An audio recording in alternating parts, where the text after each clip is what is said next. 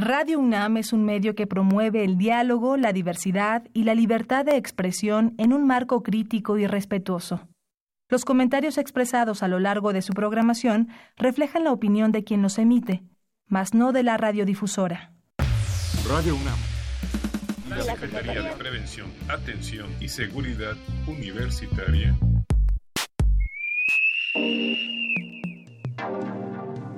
A través de la Dirección General de Atención a la Salud, presentan Confesiones y Confusiones. Un espacio de salud para los jóvenes.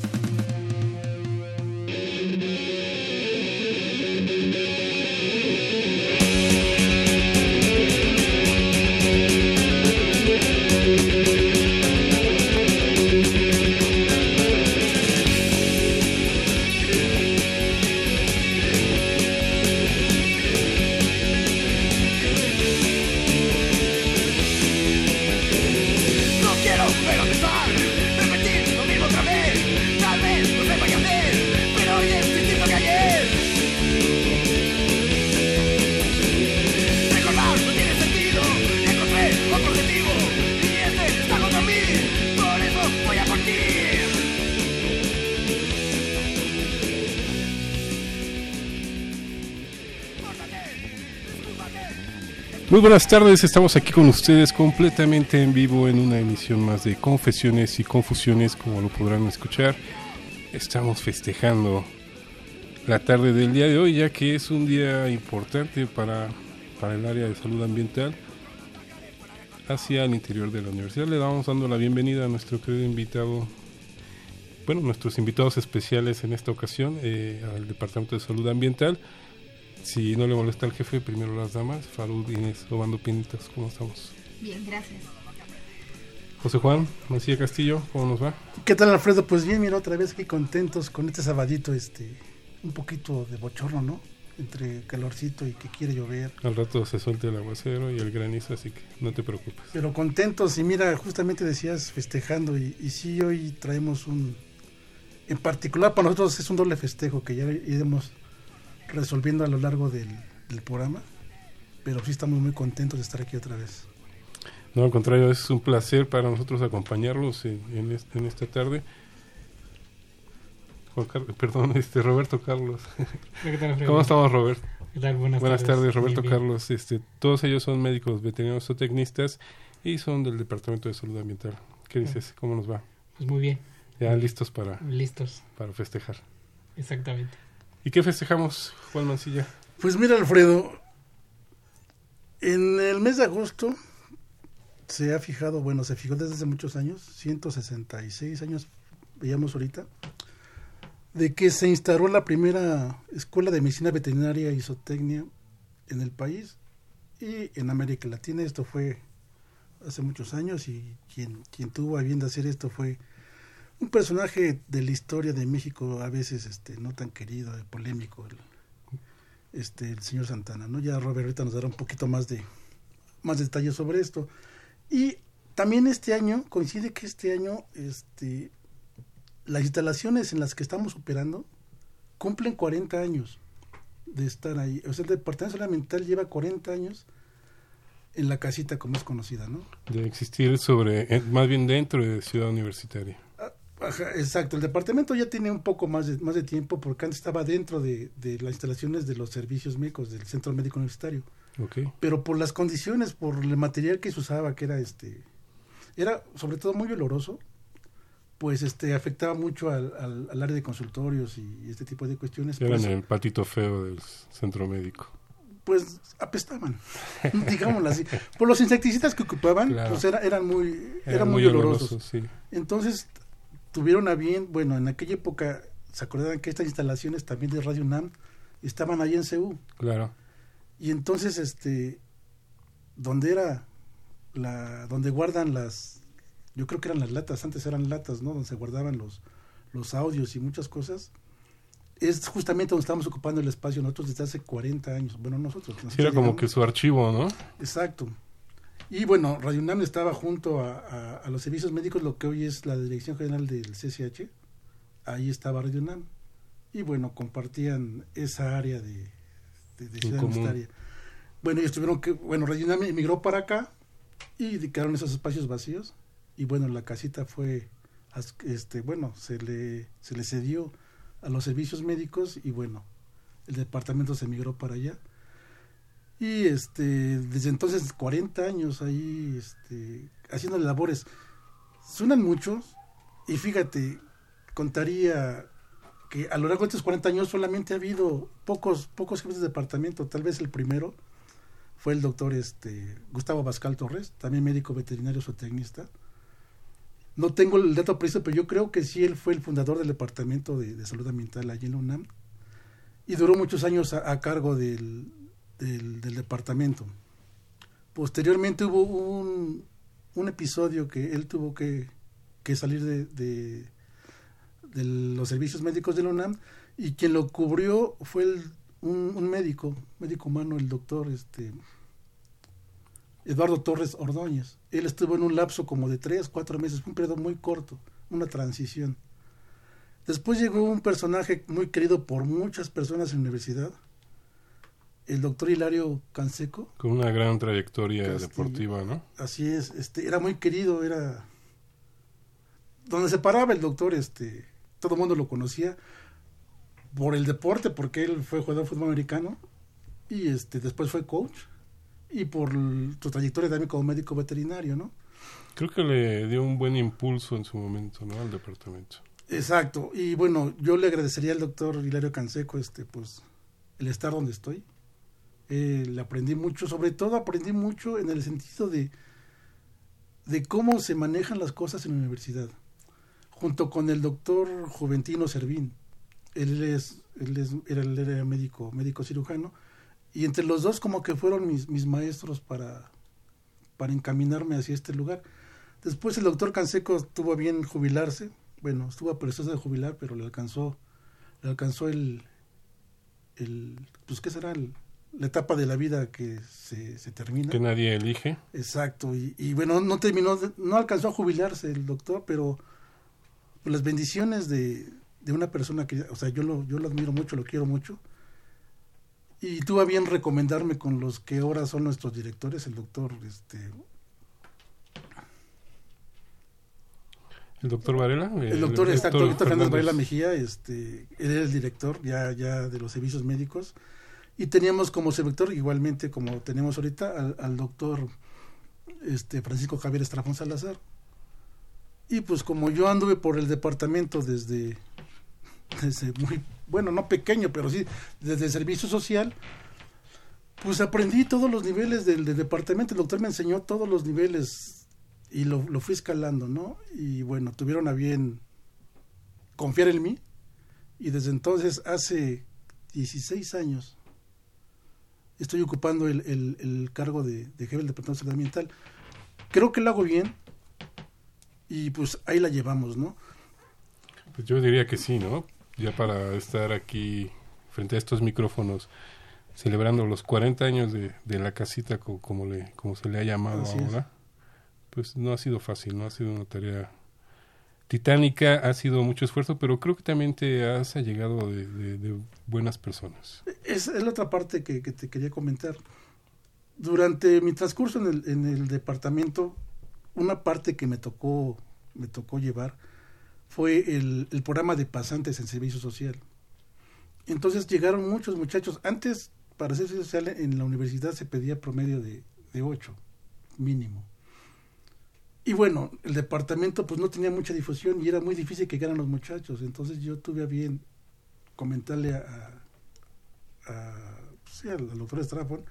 que por qué no se disminuye, se bajaba el requisito para poder allegarnos de muchachos y accedieron y bueno, llegaron muchos, muchos, muchos muchachos. Yo creo que en ese tiempo yo habré tenido, bueno, estoy hablando de unos 10 años más o menos, un promedio de 30 muchachos en servicio social. O sea, no todos juntos, sino Claro, en ese periodo. ¿no? cada seis meses, cada año, ¿no? Cambian. Exacto. Y bueno, eran formamos buenos equipos porque antes el trabajo era era era mucho de campo como actualmente, pero antes como la reserva ecológica no estaba decretada como reserva protegida, como zona protegida, nuestra tarea era también entrar a, a la reserva a capturar a los perros que estaban ahí este, sin dueño. Entonces, por eso necesitábamos muchas manos y muchas personas que supieran el, el manejo de los, de los perros. Sí, no nada más era ir a corretear perros. Exacto. Entonces, por eso fue que yo creo que una de las causas por las que accedieron a, a- a poder bajar el promedio era este tipo de perfiles, ¿no? Que necesitaban muchachos con ganas de, de terminar la carrera y, y que no le tuvieran miedo a los, a los perros, ¿no? Que los supieran manejar.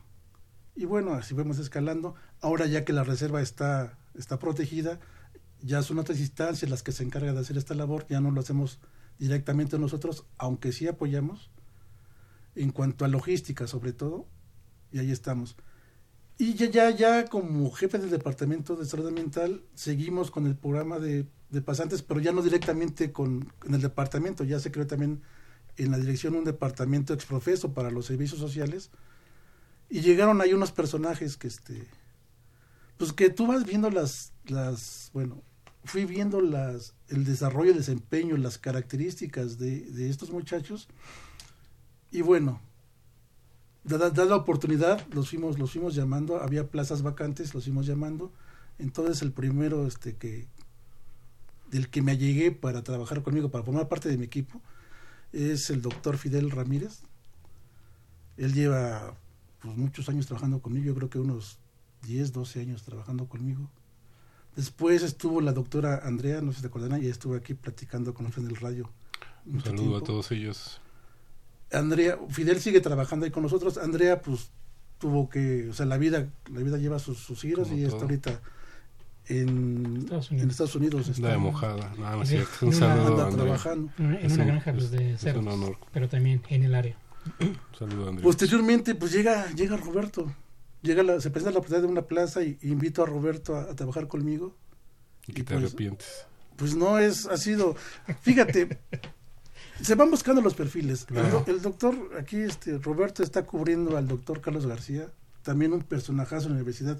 Era muy conocido por muchas personas, muy querido también por muchas personas. Pero igual le llegó la etapa de jubilarse, entonces deja la plaza y pues se invita a, a Roberto y son el perfil, es igualito, nada más que en joven, ¿no? Las mismas, las mismas características del doctor este, Carlos García de, de, ¿cómo decirlo?, de entusiasta para el trabajo, investigar, el doctor leía mucho, Metódico. Carlos, Roberto aquí este también lee, lee, o sea, él me tiene la información puntual, si yo le pido ahorita la norma oficial X, llega y me la entrega. No, deja que esté en el programa. Y este, él lo, lo menciono porque sí lamentamos la, la salida del doctor García, Claro, sí, ha pero bueno, se cubre con, con Roberto y, y, y este vacío nos queda cubierto, pero al, al amigo lo estimamos. Posteriormente, pues también se llega la, la oportunidad de, de otra plaza y pues llamamos a, a nuestra queridísima amiga Inés, que ella se está encargando ahorita del programa de alimentos. He de mencionar que el programa de alimentos ha crecido en estos 40 años, híjole, considerablemente. El problema, el problema de alimentos en la universidad creció desde que la universidad estaba en construcción. O sea, había albañiles y la universidad estaba lejos de la ciudad y estas personas tendrían algo que comer. Entonces llegaron personas, tal vez sus, esposas o alguien, a ofrecerles comida. Y bueno, los trabajos de construcción de la universidad terminaron, pues esas personas se quedaron porque bueno, se van los señores de la construcción y empiezan a llegar los estudiantes y los profesores, también tendrían que comer. Y también seguía estando lejos la Lejos. Lo más cerca que estaba era el mercado de San Ángel. Caminando, pues sí llegamos, pero pues más o menos unos Bueno, 30, si estabas 40. en veterinaria, yo creo que caminando así te quedaba Exacto, poco. 40, tal vez una hora de veterinaria a San Ángel, tal vez una hora caminando, ¿no? Y bueno, las clases entonces empezaron a ver, a sentarse este tipo de, de comercios en, en los alrededores, en las- entre las facultades, y se les ocurrió que pues, había que regularlos, ¿no? O sea, no podrían vender así nada más los, los alimentos. Y de ahí empieza todo este fenómeno de la venta de alimentos en la universidad. Cuando se regularizaron el censo de, de expedientes autorizados, no, no rebasaba los 20. Hoy en la actualidad tenemos, solamente en Ciudad Universitaria, tenemos más de 200 puntos de venta autorizados. 200 de menos de 20 a 200. Ajá.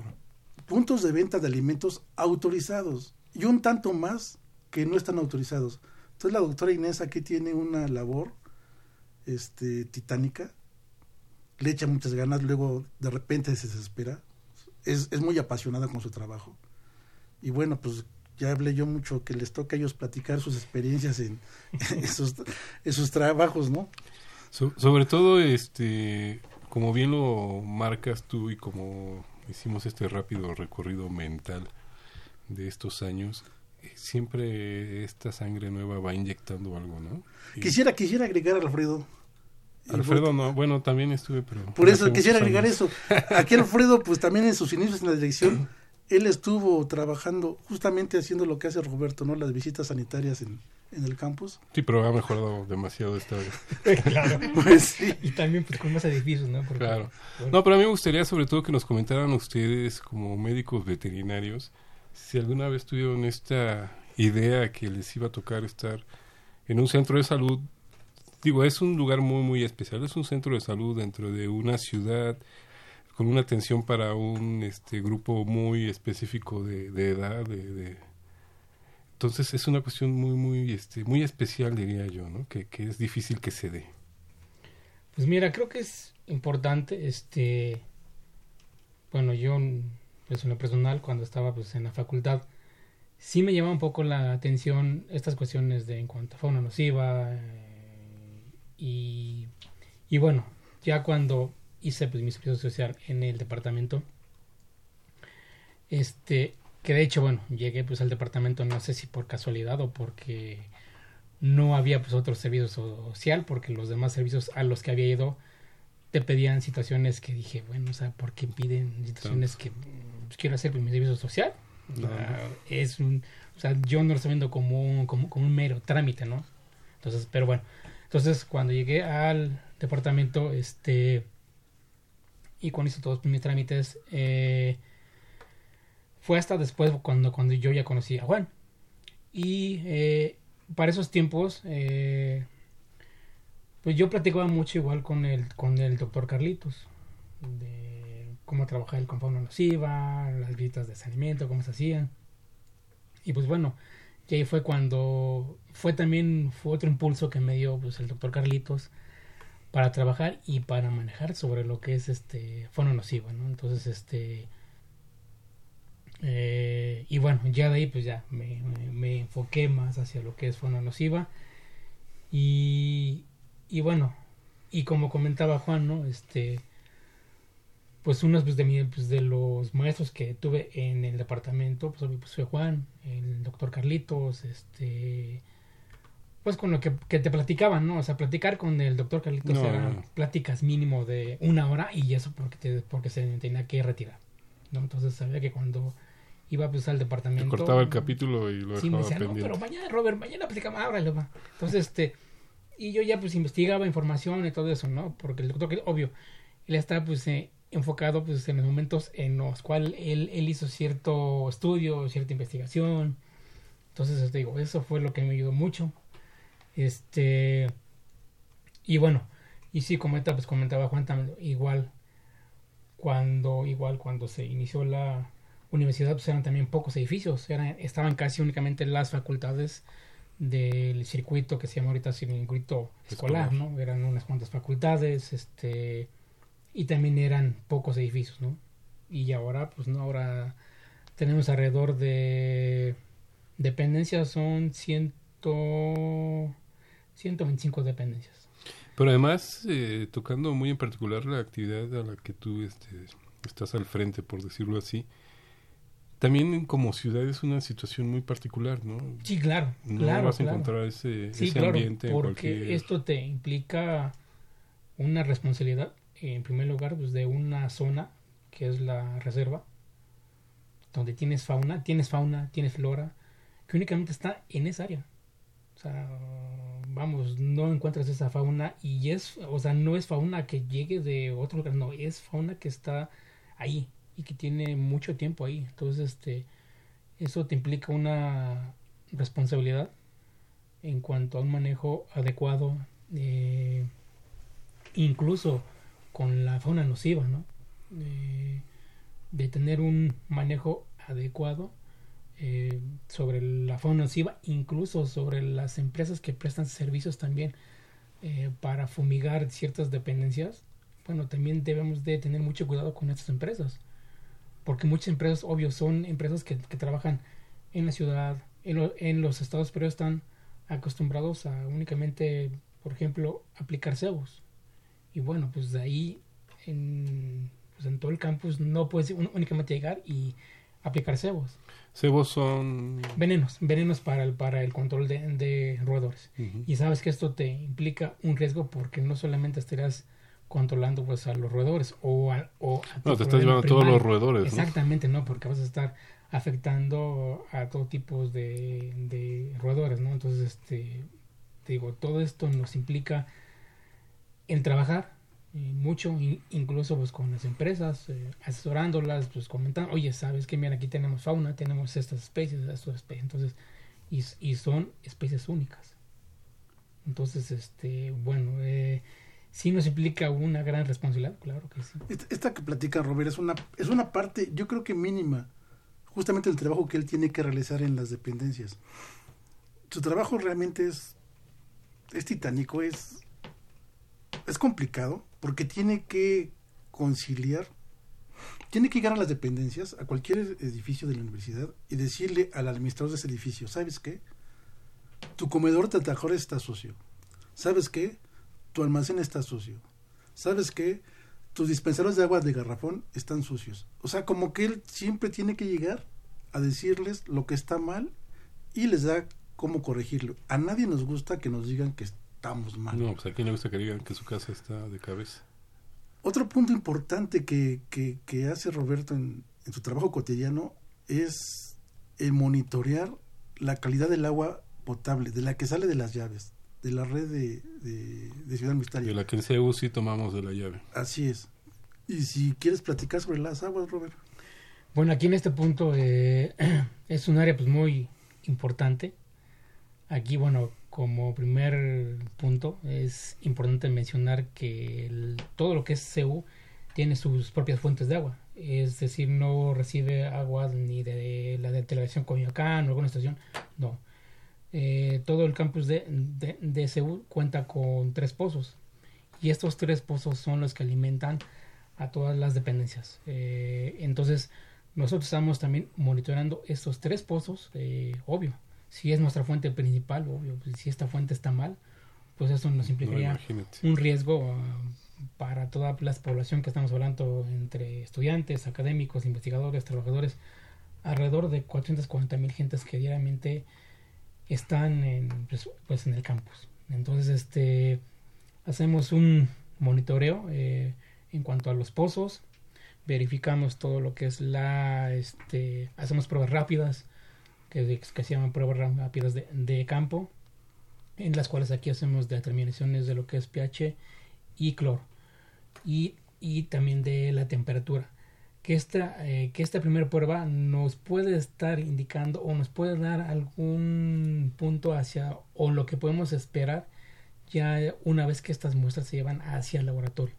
Ya en el laboratorio se analizan estas muestras de agua y eh, en, el, en, el, en el laboratorio lo, lo que estamos haciendo búsquedas son, son, búsquedas de grupos de bacterias. ¿Laboratorio dentro del mismo centro? Sí, sí, que, es, que es, es, el laboratorio que utilizamos, el de las dependencias.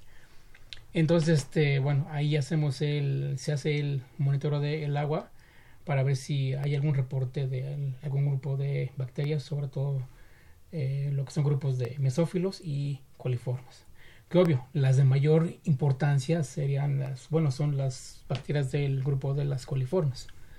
Porque vamos, los mesófilos pues, se encuentran en polvo, tierra y, más que nada que...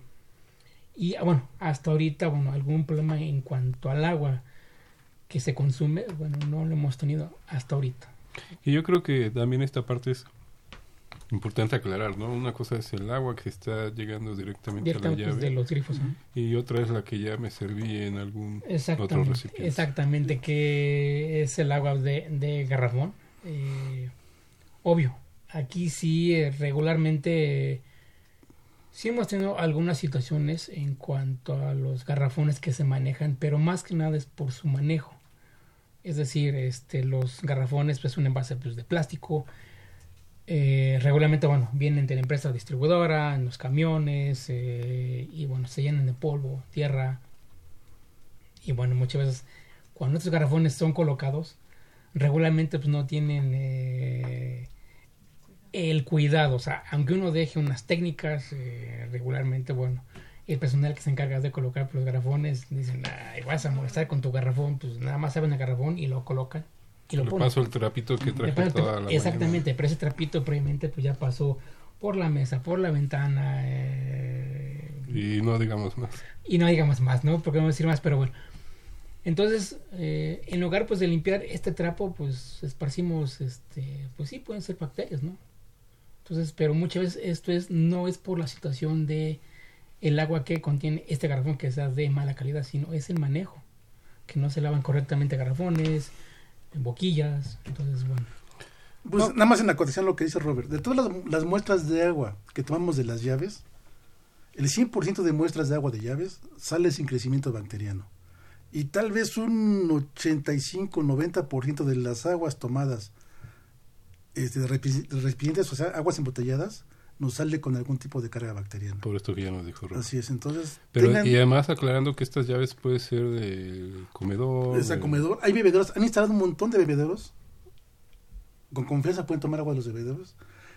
Yo, yo menciono cuando damos las pláticas, incluso el agua de los lavabos de los baños es confiable. Claro, hay que tener las reservas, ¿no? Pues son los baños. No, y el tipo de llaves De- que tienen exacto. los baños, ¿no? Pero bueno, todo el agua que sale, que viene en tubería por la red de CEU, con confianza, Es potable. así es. Que en este caso, como bien lo dice Robert, ¿no? También aprender a usar los bebederos. Claro. No pegar los frascos. Claro, Sí, o, claro, o claro. la boca. Sí, Bueno. o sea, bueno, Vamos a ir a un breve corte y regresamos aquí con ustedes. Estamos festejando la importancia del médico veterinario zootecnista y de, y de paso estos 40, 40 años de existencia de la casita, que como bien lo dice Juan Mancilla, la casita porque sí es un lugar pequeño y yo creo para todo lo que se hace a nivel de, la universidad. Regresamos con ustedes, estamos aquí en- completamente en vivo en Confesiones y Confusiones.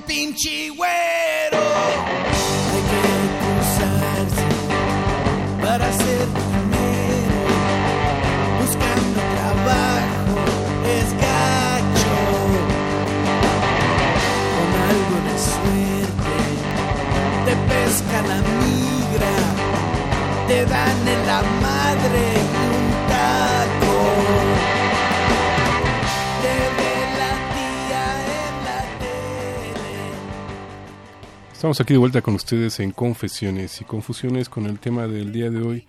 Estamos festejando realmente este, este departamento de salud ambiental que también con los años se ha vuelto un referente para confesiones y confusiones debido a estos temas que nos han ido trayendo que realmente interesan a, a- a nuestros queridos radioescuchas y les causan este pues dudas, comentarios y sobre todo muchos muchos likes así como el de Chipetrol Robbie a quien le mandamos un saludo siempre anda por aquí también a Sara Josefina Liviles, a Lourdes Marlu Romero, Isis Rodel y Mariana Reyes. Un saludo a todos ellos por seguirnos, les agradecemos.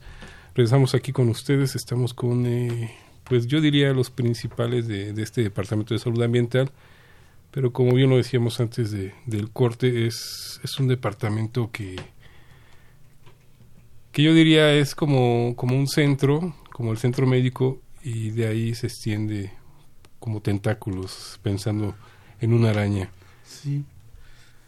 Bueno, yo quisiera, quisiera pasar aquí con, con la doctora Inés. La que más habla en todos nuestros programas. Exacto. Y, y bueno, ya mencionaba hace un rato el crecimiento de, de los puntos de venta de alimentos. ¿Cómo se las ha visto Inés para poder controlar? No es nada fácil, ¿no? Es... Exacto, conciliar con las personas, lávate las manos, no uses tu trapo. Y bueno, Inés, tú eres la que lo vive todos los días. Pues bueno, eh, haciendo como un pequeño resumen, pues yo llegué hace 10 años cuando fue lo de la contingencia, lo de la influenza, hace Ajá. 10 años en, al departamento a hacer mi servicio social. Durante la carrera, pues bueno, yo sabía que me quería dedicar al área de pequeñas especies, al área de inocuidad y de los borregos. Entonces, bueno, por eso fue que elegí hacer mi, mi servicio social en el departamento una vez que vi tenía nada más en ciertos eh, pues poder hacer mi, mi servicio social en ciertos lugares y pues ya platicando con el doctor Rafael él fue el que me dio un pequeño de resumen de lo que se realizaba en el departamento porque no me tocó hacer la entrevista directamente con el doctor Juan Mancilla. Entonces pues bueno él me explicó y pues la verdad es que me convenció bastante en, en lo que se realizaba y pues bueno iba enfocado en, en el perfil no que igual que tenía y en lo que a mí me gustaba entonces, pues ya hace 10 años que hice ahí mi, mi servicio social, hace 3 que el doctor Juan me invitó a trabajar en el departamento. Y pues para mí sí fue como un poco complicado porque mi perfil es como un poco ermitaña, soy poco sociable, es cierto, por eso es que casi no hablo, pero bueno, eh, estoy muy gustosa de estar trabajando en, en este equipo que realmente pues somos más que compañeros, somos amigos, yo creo que eso lo podemos reflejar porque siempre hay comunicación entre nosotros. Entonces, siempre si tenemos algún conflicto o alguna cosa, siempre llevamos con el doctor Mancilla y él siempre nos, nos dice, ¿no? ¿Qué es lo que tenemos que, que hacer? Porque, como en todos lados, lo que decían, ¿no? La conciliación luego de ir a visitar a los, pues a los Que, que ahí, autorizados. ahí diría yo, este, hiciste tu servicio social y generalmente, generalmente uno termina así como que sin querer saber nada de, de, de dónde hizo el servicio social, ¿no? Pero, Que te hayan llamado y que sabías a lo que te venías a enfrentar.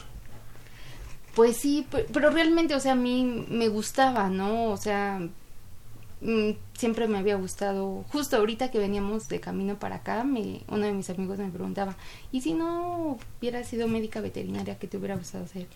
Digo, pues probablemente química. Y an- de andar muestreando, le digo, no, pues igual química en alimentos, pero eso lo descubrí ya hasta que iba como en séptimo, gra- en séptimo semestre de la carrera. Dije, pues qué, ni modo es que diga, ah, no, pues ya no quiero hacer MBZ, ahora voy a hacer química, o sea, pues ya termina igual esta y pues bueno, pero bueno, este, igual van enfocados como de, Claro, de la y rama, sobre ¿no? todo, eh, digo, como bien lo marca Juan Mancilla, esta área en particular es, es, es muy este, desgastante si, si no sabes este, cómo enfrentarlo, ¿no? Porque Exacto. es mucho trato humano y mucho convencimiento.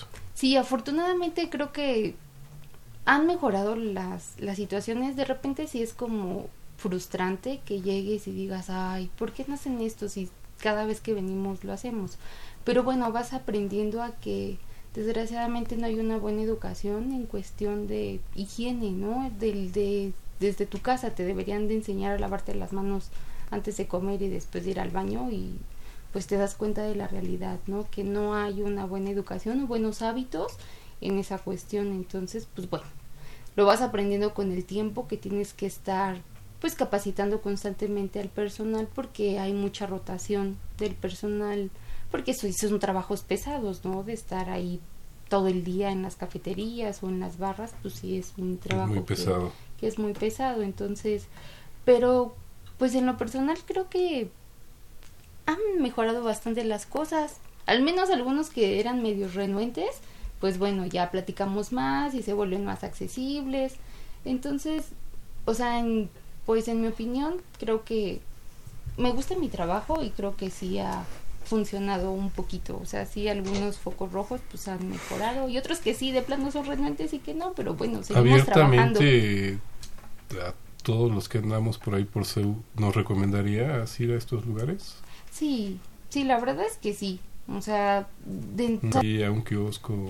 sí, en todos los que están autorizados por patrimonio, pues justo los estamos monitoreando de forma constante porque pues ahora más o menos las visitas se están programando cada dos meses, dos meses y medio por sitios y como el doctor lo mencionó son más de 200, entonces tenemos una con el personal. Entonces yo creo que eso nos ha ayudado bastante a que vayan mejorando y estarlos capacitando de manera in situ, de manera más pues más periódicamente. De, manera, de manera regular, este, y periódica. Tú visitas los, bueno, tu equipo de ustedes visitan estos lugares y, ya.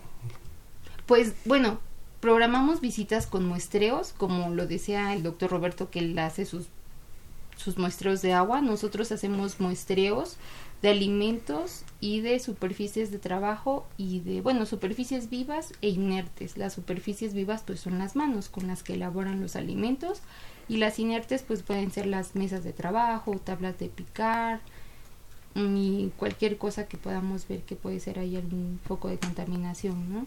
Entonces tomamos las muestras de manera pues ahora sí que nos lavamos las manos antes de realizar el muestreo, llevamos las muestras al laboratorio y en el laboratorio pues igual que el doctor Roberto eh, se hace un análisis bacteriológico para buscar en superficies inertes mesófilos y coliformes y en alimentos principalmente salmonella, shigella, coliformes, eh, también mesófilos, estafilococosaurios, que nada más está presente de manera normal y en ciertas cargas en, en productos lácteos, hongos y levaduras que nos darían un indicio del tiempo de almacenamiento ¿no? que llevan, que tampoco sean como alimentos con demasiado tiempo de almacén. Entonces al final terminaste con los alimentos. Sí. Te comentaba al principio que eran perfiles y capacidades. Yo vi, yo vi en ellos, o sea, porque han empezado muchos muchachos. Y justamente muchos, como tú mencionabas, este, se van... Van a cumplir el requisito. Ajá, o, o, que, o que no lo que hacemos no era lo que ellos esperaban, o se encuentran con una realidad que realmente espantan. Muchos, muchos, casi a todos los muchachos cuando llegan a sus servicios les, les pregunto, cuando tú comes en la calle, ¿te lavas las manos? Y ya cuando salen, pues deciden dónde, eligen ya dónde comer. Antes lo hacían pues tengo hambre y como, ¿no? Esa es otra, ¿no? Digo, no lo vamos a revelar aquí, pero también hay un top 10 dentro de la UNAM, ¿no? De los ah, lugares. Exacto, sí, sí, sí. Y bueno, te decía, de los perfiles, Inés, así como ella se describe, que es ermitaña y antisocial, pero así como le a hablar, es este la persona ideal porque el doctor Fidel dice, ella bajita la mano, te está diciendo que no, que estás mal, pero no lo sientes y te convence de que lo tienes que hacer bien. Y justamente lo que yo buscaba, que, este, que, que, fuera una persona que no fuera agresiva con los autorizados, que fuera hasta cierto punto maternal. Yo la siento así ella cuando les habla. Y el, la actitud de cambio de estas personas, que ella dice que eran renuentes, pues han mejorado. Esta es una piedrota enorme, es una rueda muy grande y que gira muy despacito, pero sí camina hacia adelante. Hemos caminado hacia adelante. De tal forma que podría decir que fácil que en 20 años no hemos tenido un solo brote de salmonela en Ciudad Universitaria. Ha habido personas que tienen algunas quejas por el sazón o por cosas, pero, pero no porque tengan un problema serio por consumir alimentos en Ciudad Universitaria. Y bueno, otra parte que ella no lo dice, pero que a mí me apasionaba, porque yo también pasé por esta etapa donde ella está, yo también, bueno, yo pasé por todas las etapas del departamento, ¿no? A mí me apasionaba mucho cuando yo estaba en su lugar, hacer al detective. Porque, bueno, los muchachos salen a hacer su visita. Después te llega el estado de laboratorio y ves la historia que te platicaron ellos en el papel.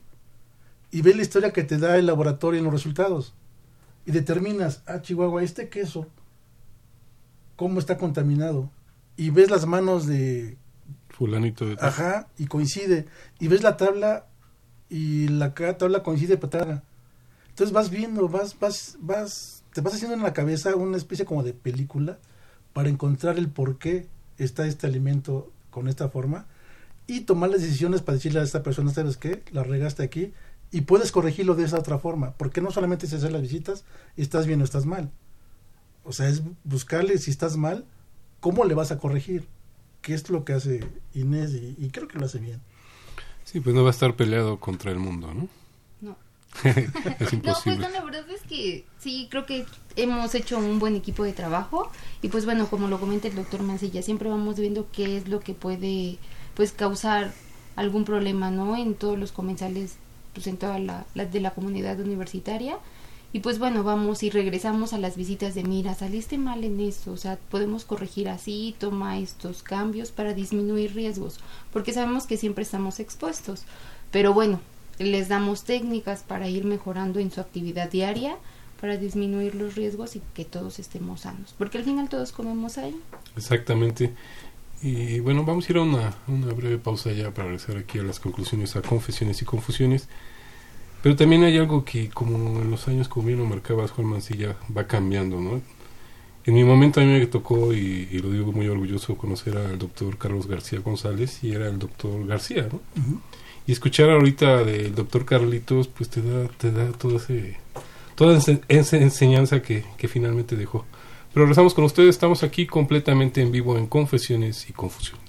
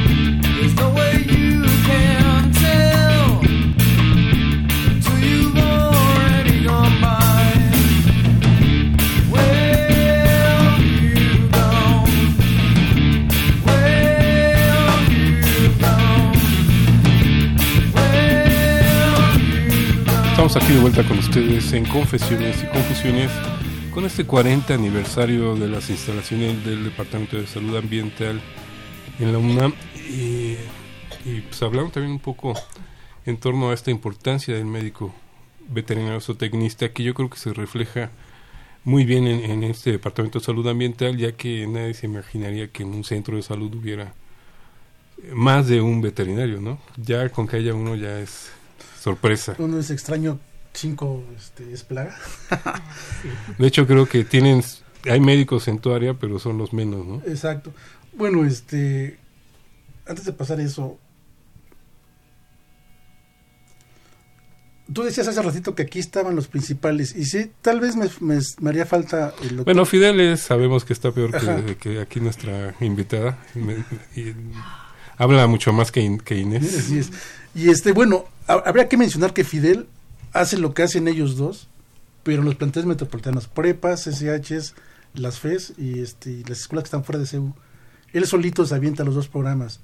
Y bueno, este también también la padece porque pues, los traslados y luego que hay que llegar a tiempo a, entregar las muestras. Y bueno, también su reconocimiento a Fidel. Y él cariñosamente siempre me ha dicho, papá, espero que sea de cariño. Ellos siempre se refieren a mí como el doctor Mancilla o, o Robert, tal vez Juan. Pero bueno, se agradece el respeto, pero más que respeto, este, pues somos amigos, ¿no? Yo los, yo los, o sea, yo me puedo sentir orgulloso porque yo los, yo los traje, yo los formé y de ahí la lealtad al, departamento y que funcione. Y bueno, tenemos complementos, este, también en parte del equipo, que ya es una persona que, que ha tenido muchos años, ha estado más que yo en el departamento, es la bióloga Guadalupe Razo. Lupita, un, abrazo. Ella aún está ahí con nosotros y también se hace cargo de, bueno, apoya a Inés en el programa de alimentos. También tenemos por ahí ya dos técnicos, este, una que es la, es que es Carmen, Carmelita este, Salinas, no es la, no la, no la actriz, es, la de Centro Médico. Así es. Ella es, este, la ayuda a Robert con, con las visitas de saneamiento y tenemos a, a Luis Rojo, también él es técnico y también está con, con Inés en el programa de alimentos. Y hace más o menos, igual tres años, cuatro años, nos, nos llegó un médico, un médico este epidemiólogo es el doctor este Humberto Vargas. Él es, un abrazo, doctor Vargas. Él es este, él es médico y nos complementa porque bueno, él viene sabiendo de epidemiología y teniendo también los exámenes médicos de las personas que pagan alimentos, él nos echa mucho la mano con las recetas, con lo que tienen que hacer y orientarlos a estas personas hacia allá su propia salud, ¿no? Y bueno, pues básicamente es, es el equipo, bueno, y por supuesto la ella se hace nombrar la, la chequera abnegada. Mariana Franco también. Se este, flagela ella solita. También se le, se le hace su reconocimiento, ella también tiene muchos más años en el departamento que yo. Y bueno, este también la labor que ella hace, o sea, si no fuera por ella, los documentos no salen o saldrían mal o tendríamos muchos documentos devueltos, ¿no? Pero bueno, todo, todos ahí en el departamento tienen su que hacer y todos lo hacen. Este, muy a pesar de, que esté yo o que no esté yo. O sea, no es necesario que yo me... Los muchachos, todos los... De broma decimos que los jueves es el día que nos juntamos para ver el resumen, el reporte de la semana. Y bueno, muchos la sufren porque entonces vienen los porqués. Este, comentaría, no sé si nos da tiempo, comentaría una anécdota rápida. El doctor Fidel en un CCH había que cambiar una, el vídeo de una lámpara. Y yo quería saber por qué había que cambiarlo. Entonces yo le preguntaba, ¿pero por qué hay que cambiarlo? Y no tenía la respuesta, se bloqueó. Me dice, pues hay que cambiarlo por otro. Pues sí, pero ¿por qué? Porque está roto. ¿Qué tiene? El chiste es que estaba roto el vidrio, entonces hay que cambiar el vidrio porque estaba roto, ¿no? Y cositas de ese tipo, que nos contamos los jueves, sí o sí, hacer este el reporte, el reporte este de la semana para que yo a su vez lo lleva el doctor Estrafón el viernes y entre los dos vamos con el doctor, con el licenciado Coctemo Solís a entregar las cuentas para que él a su vez llegue con el doctor Fernández Varela a decirle lo que hicimos, ¿no? Todos estos reportes que además este hay que tienen que estar enterados como se hace dentro de la universidad y cada dependencia, cada institución, cada escuela es como si fuera una empresita, por decirlo así, también a ellos se les envía toda esta información. Así es. Lo cual, pues, no, no es fácil. Como bien lo dices, decirle a alguien, oye, pues tu casa está sucia.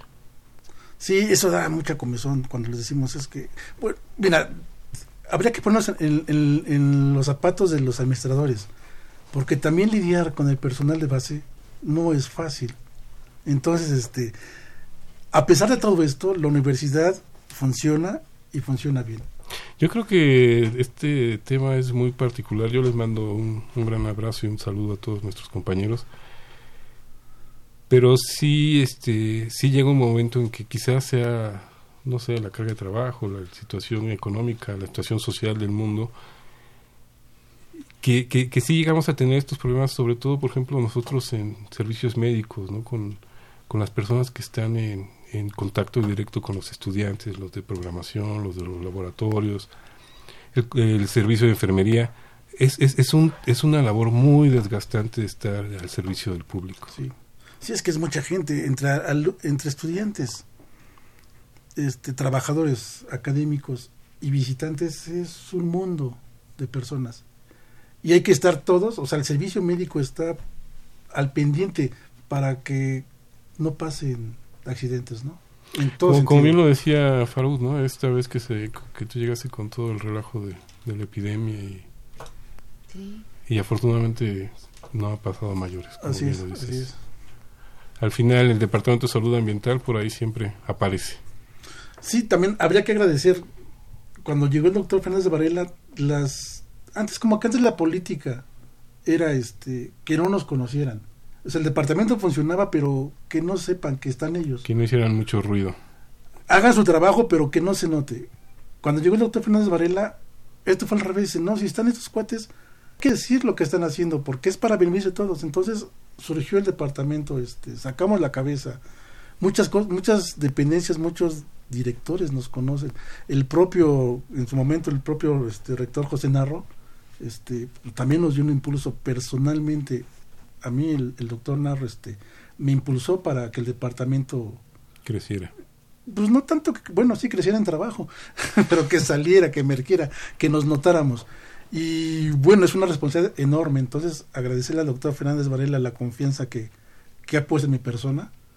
Y bueno, y este, luego, con mucho cariño, con mucho orgullo, convencido de que nuestro trabajo como médicos veterinarios en un ámbito de, de médicos que al principio fue hostil hacia mí, ahora estamos, este, tal vez si no al tú por tú, pero sí trabajando este, hombro con hombro, ¿no?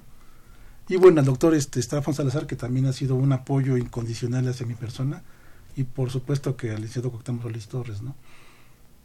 Claro que sí, grandes, grandes personas en, en todo este funcionamiento de, pues no solo de salud ambiental, sino de todo eh, la Dirección General de Atención a la Salud, que ahora se llama así, pero digo, yo lo recibo como una Dirección General de Servicios Médicos, que como bien lo decías, Juan, pareciera que no, pareciera que está estático, pero, pero, pero gira, ¿no? Sí, gira y, sí, sí, sí. y hacia adelante, como bien, como bien lo has dicho. Pues se nos, se nos va, se nos va el tiempo, la tarde del día de hoy, los 40 años de, de este importante departamento, como bien, como bien dices, no ha crecido porque pues la casita no tiene para dónde, no, no se le puede hacer un segundo piso. Pero yo creo que la responsabilidad y, y todo lo que se ha venido haciendo, o sea, como bien lo decías, desde tiempos del doctor Abascal, que se vino picando piedra a, a dónde estás ahora, Así es. creo que se ven, se ven los cambios. Sí, y bueno, eso es gracias al, al trabajo de, de los que están y los que estuvieron. O sea, nosotros ahorita, hoy, nos toca este saborear esas mieles, ¿no? Pero sí, los que picaron, tú que picaste piedra, el doctor Abascal, este, el doctor Carlitos, el doctor López Castro, que estuvieron antes que nosotros, que ya no están, pues también la padecieron, ¿no? Pero gracias a ellos, nosotros hoy festejamos los 40 años. Gracias a ti festejamos los 40 años. Afortunadamente estamos aquí festejando estos ricos 40 años del Departamento de Salud Ambiental que ahora ya, pues ahora es hasta moda, ¿no? La, la ecología, cuidar el ambiente. sí. Y dejemos esa moda de lado, ¿no? Porque el problema ambiental sí, sí es fuerte. Sí, bueno, justamente, y, en la universidad están haciendo causas para, por ejemplo, ya están eliminando los, los envases de Unicel. Ya ninguna autoridad tiene permiso para vender Unicel. Aún los hay, pero ya no lo están haciendo. La, la, la fauna nativa del Pedregal está creciendo. Hay tlacuaches, hay cacomistles por todos lados. Antes no se veían. Las aves que tampoco se veían antes en o sea, pájaro, pájaro carpintero. Imagínate escuchar un pájaro carpintero en, en Ciudad Universitaria, pues antes era Imposible. y ahora sí se escuchan. Por ahí dicen que todavía quedan un par de zorras, de zorras este, doradas. Yo hace mucho que no veo zorras, yo las vi ahí por el 85. Yo ya no he visto este Ya no. 95, perdón, yo ya no he visto zorras ya en, en Ciudad Universitaria, pero dicen los que están en la reserva que encuentran este tipo de, de animales, conejo teporingo, en fin, ¿no? un montón de, de fauna que no la vemos, pero ahí está. ¿Y, la flora, hay orquídeas, imagínate pasar por un camellón y ver orquídeas naturales, o sea, nativas del Pedregal, como son tan pequeñas, muchas veces las pisan. Y ni cuenta se. Ajá, pero bueno, tenemos... Yo les platicaba a los muchachos hace... La semana pasada tuvimos una plática con los muchachos de servicios a los que llega- van llegando. Les decía, siéntanse orgullosos porque están en una universidad con una reserva ecológica. O tal vez al revés. Es la única reserva ecológica con una universidad. Entonces hay que cuidar este nuestro entorno. Sí, yo creo que afortunadamente vamos con las nuevas generaciones haciendo más conciencia todavía. Pero yo siempre lo he dicho, el modelo de la universidad como tal, si se, si se extendiera simplemente a nuestra ciudad, sería Sí, Fabuloso. sí, sí, sí, sí. Pero bueno, es complicado. Las cuestiones políticas, bueno, no ha sido fácil. no. Y que lo, y que lo dirás tú que has estado en esas mesas interminables. Pues este, el- un, un gran abrazo, una gran felicitación, como bien lo dices, a los que están, a los que estuvieron y a los que esperemos vengan para continuar con, con este trabajo. Juan Mancilla Castillo, ha sido un placer estar esta tarde aquí contigo. No, pues el placer es mío siempre estar al servicio del UNAM. Y nos seguiremos escuchando una vez al mes. Claro que sí. Por supuesto.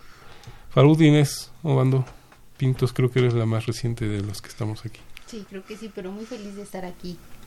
Como lo mencionas una vez al mes y pues bueno, traer temas de importancia que luego dejamos por un lado, como lo decía el doctor Mancilla, ¿no? De los veterinarios que, pero también la importancia de nuestro trabajo a nivel mundial.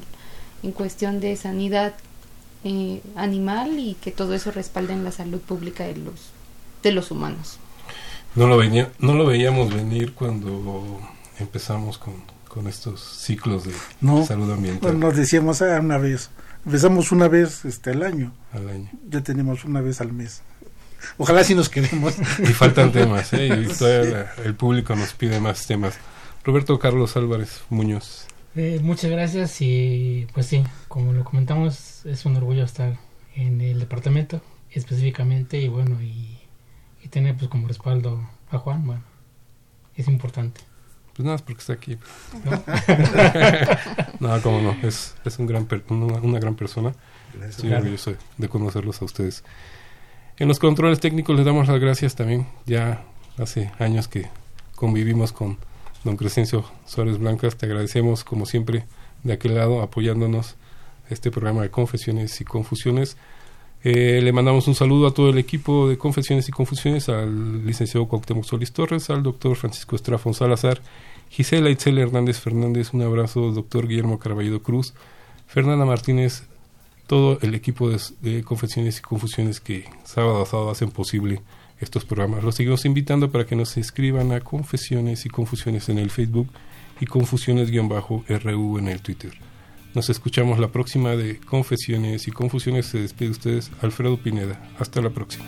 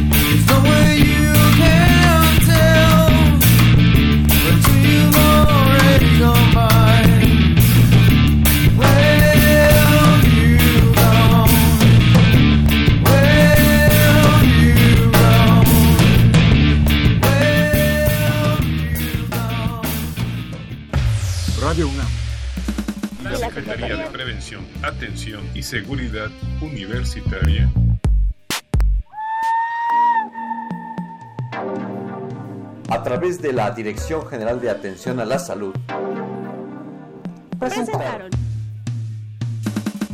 Confesiones y Confusiones. un espacio de salud para los jóvenes.